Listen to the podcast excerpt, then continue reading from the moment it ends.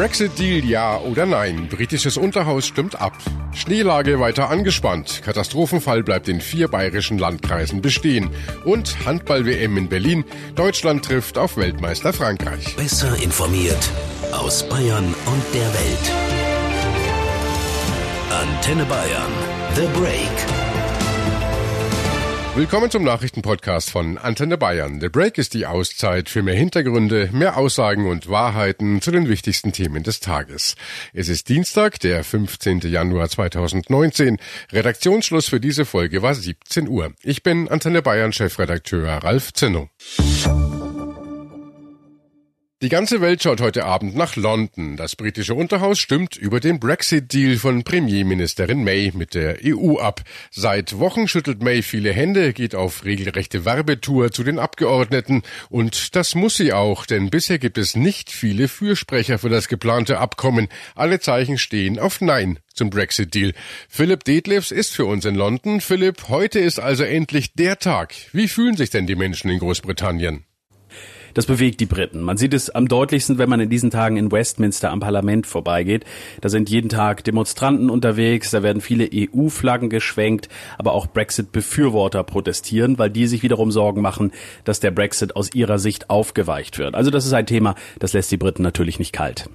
Es geht ja auch um viel. Jetzt schaut es ja so aus, als würde Theresa May heute eine Niederlage einstecken müssen, also dass die Mehrheit im Unterhaus gegen den Brexit-Deal stimmt. Wie geht's denn dann weiter? Das ist wie so oft hier in letzter Zeit relativ offen. Viele Abgeordnete haben gestern gefordert, den EU-Austritt nochmal zu verschieben. Dazu hat ja auch Brüssel seine Bereitschaft signalisiert. Aber das will Theresa May auf keinen Fall. Die Regierung müsste nach der erwarteten Niederlage wohl bis kommenden Montag einen Plan B vorlegen, über den dann wieder abgestimmt wird. Tja, und wenn das Parlament sich auch in den kommenden Wochen nicht auf ein weiteres Vorgehen einigen kann, dann droht der ungeregelte Brexit, also ein Austritt ohne Abkommen. Ein ungeregelter Brexit hätte katastrophale Folgen für Großbritanniens Wirtschaft. Es gebe keine Übergangsfrist und keine Abmachungen. Der Austritt aus dem EU-Binnenmarkt und der Zollunion könnte zum Absturz des britischen Pfunds führen. Ebenso würden die Exporte einbrechen. Und es gäbe wieder Grenzkontrollen. Die Folgen wären lange Staus, Lieferengpässe und die Unterbrechung von Produktionsketten. Auf Briten, die dann als Nicht-EU-Bürger auf dem Festland leben und arbeiten, die Beantragung von Aufenthalts- und Arbeitserlaubnis zu. Aber nicht nur in Großbritannien hätte der harte Brexit Folgen, auch bei uns in Bayern. Das weiß Angela Niebler von der CSU. Sie ist auch Mitglied des Europäischen Parlaments. Wir Bayern sind extrem ähm, äh, betroffen, wenn es zu einem harten Brexit kommt. Eigentlich will ich mir gar nicht ausmalen, wie dann die Situation ist. Wir haben als Bayern ja enge Wirtschaftsbeziehungen zu Großbritannien. Also ich glaube, die äh, Wirtschaftsbeziehungen würden dann doch massiv beeinträchtigt werden. Der Kapitalverkehr würde eingeschränkt werden. Ich stelle mir vor, dass es äh, auch für die Frage der Arbeitsaufenthaltserlaubnisse von entsandten Mitarbeitern weitaus höhere Hürden gibt. Also mehr finanziellen und bürokratischen Aufwand, der natürlich dann mit einem harten Brexit verbunden wäre, äh, vom Schüler- und Studentenaustausch, der schwieriger werden würde. Niebler wünscht sich vor allem Klarheit. Brüssel will endlich wissen, wie London zum Brexit-Deal steht. Der Ball liegt jetzt im Spielfeld der Briten. Wir Europäer sind vorbereitet. Wir haben immer eine einheitliche Linie verfolgt. Die 27 Mitgliedstaaten plus Europaparlament. Wir wollen eine vernünftige Beziehung mit Großbritannien haben. Äh, äh, egal ob sie jetzt nur drinnen oder draußen bleiben aus der Europäischen Union. Aber wir sagen auch, wer mal aus der EU ausgeschieden ist, hat natürlich einen anderen Status als, als Mitglied in der Europäischen Gemeinschaft. Die Europäische Union ist kein Selbstbedienungsladen, in dem man reingeht und sich das rauspickt, was man gerne haben würde. Entweder ist man Teil der äh, europäischen Familie oder nicht. Und das muss sich natürlich auch bei den Beziehungen dann entsprechend widerspiegeln. Angela Niebler im Antenne Bayern Interview, CSU-Politikerin und Mitglied des Europäischen Parlaments. Aber selbst bei einem Nein zum Brexit-Deal heute ist noch nicht alles verloren für Theresa May. Stimmt das Unterhaus heute gegen das Abkommen, wird die Premierministerin schnell nach Brüssel reisen, um vielleicht doch noch etwas zu erreichen. Bundesjustizministerin Barley von der SPD hat aber heute im ZDF nochmal klargestellt, dass dann nicht viel zu machen sein wird. Da hängt ganz viel mit ganz vielem zusammen. Wenn man jetzt anfängt, das an einer Stelle wieder aufzuschnüren, dann purzeln da sozusagen die, äh, die schwierigen Punkte nur so wieder raus. Das war nicht harte Hand, aber es war eine sehr konsequente Verhandlung von der europäischen Seite aus. Die 27 Länder sind ganz eng beieinander geblieben. Das war auch nicht selbstverständlich. Und die einzelnen Länder haben ja auch durchaus andere Ansichten. Das wäre sehr schwierig. Laut Barley wollen die Briten weiterhin alle Vorteile der EU nutzen und trotzdem keine Verpflichtungen eingehen. Die Briten wollen natürlich am liebsten die Quadratur des Kreises. Die wollen gerne die Vorteile, die die EU bietet, in weiten Teilen erhalten, aber wollen eben sich nicht äh, dem Regime der EU weiter unterwerfen, der Rechtsprechung des Europäischen Gerichtshofs zum Beispiel. Und äh, das kriegt man eben nicht übereinander. Da sind auch im Vorfeld des Referendums äh, viele falsche Versprechen gemacht worden. Barley hofft auf ein zweites Brexit-Referendum. Schließlich habe das britische Volk erst jetzt einen wirklichen Eindruck, was sich alles ändern würde. Niemand wusste, was der Brexit konkret bedeuten würde. Man hat einfach eine Grundsatzentscheidung gefällt, pro oder contra. Wir hatten noch nie so einen Fall. Und weder diejenigen, die drin bleiben wollten, noch diejenigen, die raus wollten, konnten ja, äh, also, und auch die Europäer nicht, die Resteuropäer nicht, konnten wissen, wie sieht das eigentlich konkret aus. Niemand konnte das. Und insofern wäre das, ich fände das fair. Und tatsächlich könnte es noch ein zweites Referendum geben. Die Labour-Partei hat bereits angekündigt, einen Misstrauensantrag gegenüber der Regierung zu stellen, wenn das Abkommen abgelehnt wird. Und wenn dieses wiederum von einer Mehrheit der Abgeordneten unterstützt wird, wäre das Ergebnis Neuwahlen. Würde es dann tatsächlich einen Wechsel in der Führung Großbritanniens geben, wäre alles möglich. Auch ein zweites Brexit-Referendum.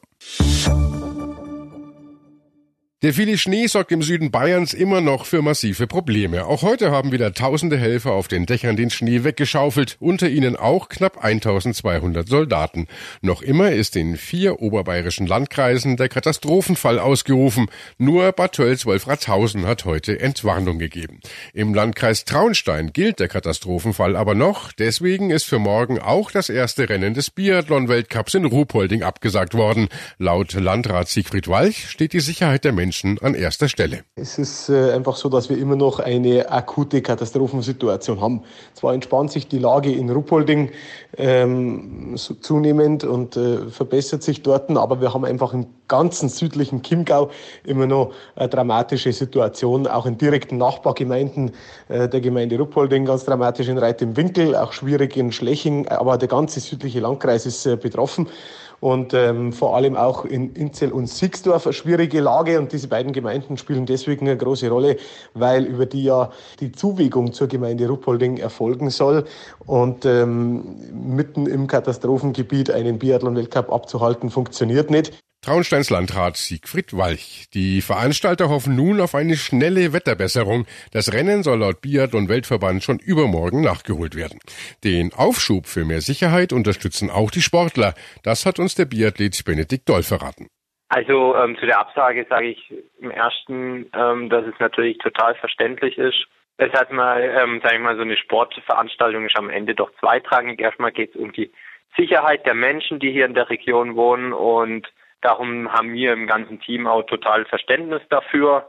Aus sportlicher Sicht finde ich, bin ich gar nicht so unglücklich darüber, weil wir hatten ja am Freitag, Samstag, Sonntag drei harte Rennen in Oberhof und ein Tag mehr Ruhe ist jetzt gar nicht so ähm, negativ, zumal wir dann auch am Montag acht Stunden Anreise hatten. Das war natürlich alles andere als leicht oder gute Regeneration für den Körper. Trotz Ende des Dauerschnees ist die Lawinengefahr in den Alpen immer noch hoch. In vielen Regionen gilt die zweithöchste Warnstufe. Eine Schneewalze hat heute Nacht ein Hotel und ein Apartmenthaus im österreichischen Ramsau am Dachstein getroffen. Die 60 Gäste und Angestellten konnten die Gebäude wie durch ein Wunder unverletzt verlassen. Aber viele Fenster der Häuser wurden trotzdem durchschlagen. Schnee drang in die Räume ein, geparkte Autos wurden durch die Wucht der Lawine verschoben und verschüttet. Gestern traf ja eine Lawine auch in Balderschwang im Oberallgäu ein Hotel und auch hier wurde niemand verletzt. Bayern-Reporter Sascha Roos ist für uns in Balderschwang. Sascha, wie ist denn momentan die Situation bei dir? Es normalisiert sich Stück für Stück wieder in Balderschwang, Deutschlands höchstgelegener Gemeinde. Die Lage in den letzten Tagen war ja ernst bis kritisch. Der negative Höhepunkt natürlich der Lawinenabgang gestern um kurz nach fünf, als wie durch ein Wunder nach dem Aufprall der 300 Meter breiten Lawine auf das Hotel Hubertus keiner der 110 Gäste verletzt wurde. Aber auch die Lawinenkommission hat einen guten Job gemacht in diesen Tagen. Nach Besichtigung und Beurteilung der Lage heute dann der Erfolg. Kleinere kontrollierte Lawinensprengungen. Erst heute, weil die Sicht für einen Hubschrauberflug zuvor zu schlecht war. Vom Heli aus werden dazu nämlich vorher präparierte kleine explosive Päckchen abgeworfen. Dadurch können die gefährlichen Schneebretter gezielt gelöst werden. Heute also die ersten positiven Meldungen mit dem Ergebnis, dass seit 13 Uhr zumindest die Straße nach Österreich wieder befahrbar ist, also Balderschwang nicht mehr von der Außenwelt abgeschnitten ist. Nach dem Wochenende zum allerersten Mal. Und äh, wie haben die Menschen die vergangenen Tage verbracht? Ja, das war schon großartig. Sie hielten alle zusammen. Keine Panik, keine Hektik. Sowohl bei den Touristen als auch bei den Einheimischen. Ist ja nicht wirklich eine einfache Situation, das Gefühl eingeschlossen zu sein. Und äh, da halfen alle zusammen und tun das immer noch. Äh, da wurden und werden Nahrungsmittel ausgetauscht, den Nachbarn beim Freiräumen geholfen, den Hilfskräften warme Getränke gereicht und natürlich auch Essen gekocht. Man kann schon sagen, dass durch diese Notsituation eingeschlossen im Schnee Balderschwang noch näher zusammengerückt gerückt ist. Aber alle hielten sich auch an die Vorgaben der Hilfskräfte. Keiner, der den Held spielen wollte, niemand, der auf eigene Faust trotz Sperrung der Straßen versucht hat, ins Tal zu kommen. Und äh, auch keine Vorkommnisse von Sensationshaschern oder Tiefschneefanatikern. Auch da blieben alle vernünftig in Balderschwang. Danke, Sascha. Der viele Schnee, der sonst ja eigentlich nur Vorteile für die bayerischen Skigebiete hat, wirkt sich bisher eher negativ aus. Viele Lifte stehen still, unter anderem auch in Deutschlands höchstgelegenem Skigebiet auf der Zugspitze. Und da, wo die Lifte offen sind, verhalten sich viele Skifahrer äußerst leichtsinnig. Deswegen hat Indra aus dem Guten Morgen Bayern Team von Antenne Bayern heute nochmal einen eindringlichen Appell gesendet. Liebe Skifahrer abseits der Pisten, wann hört ihr endlich auf? Was kann euch zur Vernunft bringen? Immer wieder hören wir von verschütteten Fahrern, die ihr Leben im Schnee verloren haben, abseits ausgewiesener Pisten und entgegen aller Warnungen. Was zum Teufel reizt euch an diesem Risiko? Wen wollt ihr mit euren Fahrten eigentlich beeindrucken? Ich persönlich finde euch nicht nur unfassbar verantwortungslos, ich bin wirklich richtig wütend auf euch. Für euren kurzen Nervenkitzel spielt ihr mit dem Leben anderer, während ihr ja an ungesicherten Hängen und bei drohender Lawinengefahr auf Rettung wartet, begeben sich Männer und Frauen von der Bergwacht für euch in Gefahr, in Lebensgefahr. Ihr kennt doch das Risiko, ihr kennt die Gefahr und alle Warnungen, ihr wisst bei jeder Fahrt, dass ihr euer Leben aufs Spiel setzt, aber es geht eben auch um das Leben anderer. Ich find's total tragisch, von tödlichen Unglücken zu hören. Mitleid hab ich aber vor allem mit euren Familien und mit euren Freunden. Mein Vorschlag. Schaut euch doch künftig mal ein Foto von euren Liebsten an, bevor ihr den ungesicherten Hang runterfahrt. Vielleicht überlegt ihr euch dann, was wichtiger ist, euer Adrenalinkick oder eure Familie. Ich wünsche euch das Beste und ich wünsche mir, dass ihr endlich aufwacht. Eure Indra. Ein sehr wichtiger Appell an alle Wintersportler. Und damit steht Indra nicht alleine da. Auch Skirennläufer Felix Neureuter hofft, dass die Adrenalin-Junkies abseits der Pisten besser aufpassen. Wintersport ist definitiv mein Leben, aber ich würde niemals mich oder auch andere dadurch gefährden. Ich kann mich der Indra nur absolut anschließen und sagen, bleib auf der Piste. So gefährlich wie es momentan ist, bewegt man sich einfach nicht ins freie Gelände raus. Ähm, so groß die Verlockung auch ist mit dem Tiefschnee. Aber da muss man sich halt einfach, einfach auch zurückhalten. Auch wenn man sehr, sehr gute Sicherheitstools dabei hat, wie einen ABS-Airbag oder auch einen Lawinenpiepser oder sonstiges, darauf sollte man sich jetzt gerade bei diesen Schneemassen einfach, ähm, sollte man sich darauf nicht verlassen, sondern muss halt dann einfach auch einmal ja, auf der normalen Skipiste fahren. Und dann ist es auch gut so. Und nach dem Schneefall kommt jetzt das Tauwetter. In einigen Gebieten Bayerns steigt nun auch die Hochwassergefahr. Christina Kraus aus unserer Antenne Bayern Wetterredaktion. Müssen wir jetzt in Bayern mit Überflutungen rechnen? Nein, wir müssen keine Angst vor einem dramatischen Hochwasser haben. Trotzdem können kleinere Bäche oder Flüsse über die Ufer treten. Das sind sie auch schon, vor allem in Franken und Schwaben. Da stehen Felder oder auch Straßen unter Wasser, aber die Lage wird sich in den nächsten Tagen wieder entspannen. Einmal, weil nicht mehr viel runterkommt, es bleibt weitestgehend trocken und es wird zum Wochenende hin auch wieder kälter, gerade in unserem Hochgebirgen. Da taut es erstmal sowieso nicht, da haben wir nämlich Dauerfrost. Und äh, wie schaut's denn in den kommenden Tagen aus? Wird sich die Situation in den Skigebieten weiter bessern oder eher verschlechtern wieder? Bessern. Also momentan hat sich die Wetterlage dort schon beruhigt. Zum Freitag hin kommt an den Alpen zwar wieder neuer Schnee, aber eher schwach und auch nicht so lange andauernd. Kein Vergleich zu der extremen Wetterlage in den letzten Wochen. Richtung Wochenende bleibt das Wetter dann eher ruhig, auch trocken. Heißt für die Skigebiete, ja, die präparieren jetzt die Pisten, die räumen umgeknickte Bäume weg. Sie werden kontrolliert Lawinen sprengen, falls es nötig ist und dann auch den Betrieb wieder aufnehmen. Die Skigebiete Sudelfeld, Spitzingsee und Brauneck werden zum Beispiel ab morgen wieder öffnen. Danke, Christina, und das sind doch gute Nachrichten. Die deutsche Handballnationalmannschaft muss heute Abend bei der WM zum vierten Mal ran und für das Team von Trainer Christoph Prokop wartet in Berlin die bisher größte Herausforderung, Weltmeister Frankreich. Antenne Bayern Sportchef Carsten Wellert ist bei mir. Carsten, zwei Siege bisher und ein Unentschieden. Wie stehen denn die Chancen heute gegen die Franzosen zu gewinnen? Naja, ich würde sagen 50-50, aber ihnen bleibt einfach auch nichts anderes übrig. Eigentlich müssen sie gewinnen oder unentschieden. Nur dann erreichen sie auch sicher die Hauptrunde. Und ja, auch heute merkt man schon irgendwie in dieser Vorbereitung auf das Spiel, dieser verschenkte Sieg gestern gegen Russland, der tut irgendwie immer noch richtig weh. Da hätte man wirklich auch diese Euphorie mitnehmen können. Und heute dann der schwere Gegner, Frankreich, der Weltmeister. Gut, die haben jetzt auch nicht in jedem Spiel äh, super brilliert, also man muss jetzt auch keine überzogene Angst haben. Aber gegen Frankreich, das wird heute schon ein echter Brocken. Man hat ja auch gesagt, so bei den Top-Favoriten auf den Titel, das wären so Frankreich oder eben auch Deutschland. Da wird sich heute Abend schon einiges zeigen, wie es denn weitergeht. Also ein Unentschieden, ja, kann man zufrieden sein. Ein Sieg wäre toll. Und bei einer Niederlage, da wird's dann wirklich schon ganz eng mit der Hauptrunde und ob man dann da noch irgendwie das schaffen kann, das bleibt abzuwarten. Jetzt hatten es die Deutschen ja gestern Abend schon nicht so leicht gegen Russland und dann 24 Stunden später direkt das nächste Spiel. Das ist ja nicht viel Zeit für die Regeneration. Fußballer würden da ganz schön jammern. Ja, das stimmt wohl. Da wundert man sich, wie kriegen die das hin? Und da geht's wirklich um Regeneration. Und da gibt's so drei Regeln. Also da ist der Mannschaftsarzt ganz besonders gefragt.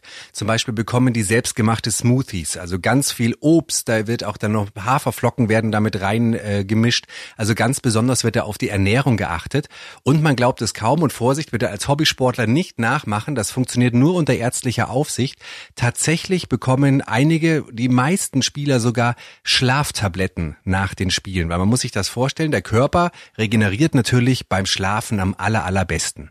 Und ähm, nach nur so einem Spiel wie gestern, wo es dann auch noch so eng ist und die Emotionen so hochgehen, man kommt aus einer aufgepeitschten Halle, da möchte man oder da ist der ganze Körper unter Adrenalin und aufgepeitscht.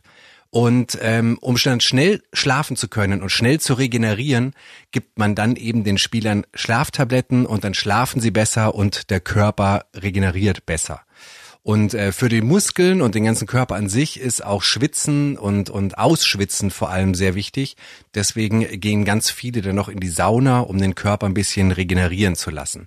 Also das sind so Vitamine, Ernährung, gut schlafen, zur Not mit Schlaftabletten und ausschwitzen. Das macht die Handballer dann vielleicht ein bisschen stressresistenter als Fußballer.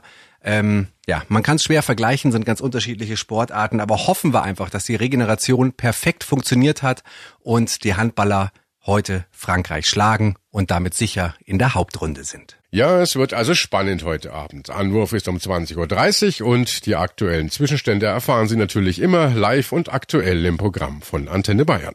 Und das war The Break, der Nachrichtenpodcast von Antenne Bayern an diesem Dienstag, den 15. Januar 2019. Ich bin Chefredakteur Ralf Zinno. Antenne Bayern. Besser informiert. Jeden Tag. Zu jeder vollen Stunde auf Antenne Bayern. The Break gibt's auch morgen wieder um 17 Uhr. Jetzt abonnieren.